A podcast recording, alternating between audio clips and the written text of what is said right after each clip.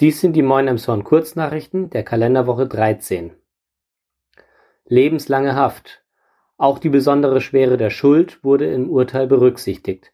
Das Landgericht in Itzehoe sah es als erwiesen an, dass der 30-jährige Mann aus Eritrea in Heimtücke und aus niederen Beweggründen den Mord an zwei jungen Frauen, ebenfalls aus Eritrea, in der Friedenstraße im Juli 2022 begangen hat.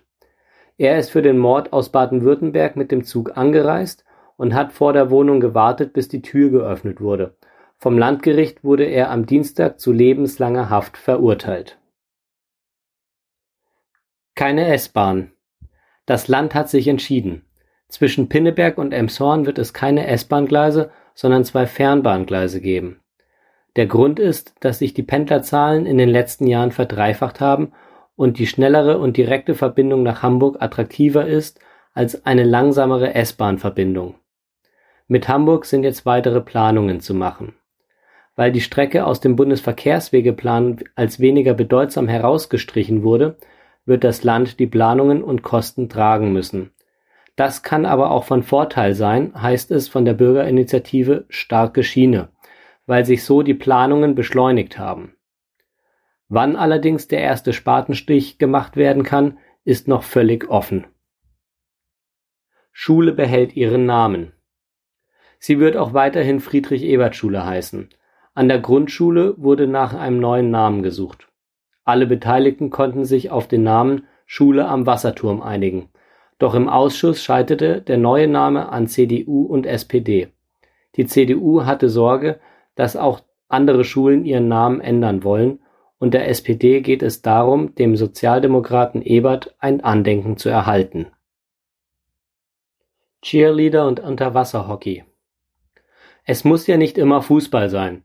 Deswegen berichten wir heute über die Lead All-Stars und die Schlickteufel.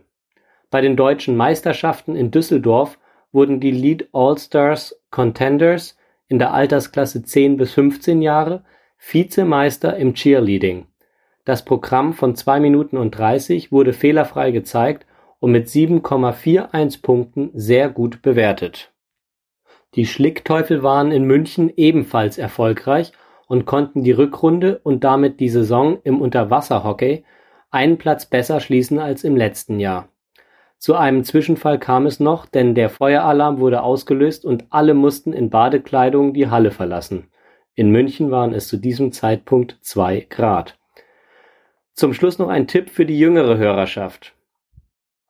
Am kommenden Samstag, den 8.4., wird ab 17 Uhr wieder Ostereiersuche auf dem Gelände des EMTV am Koppeldamm sein.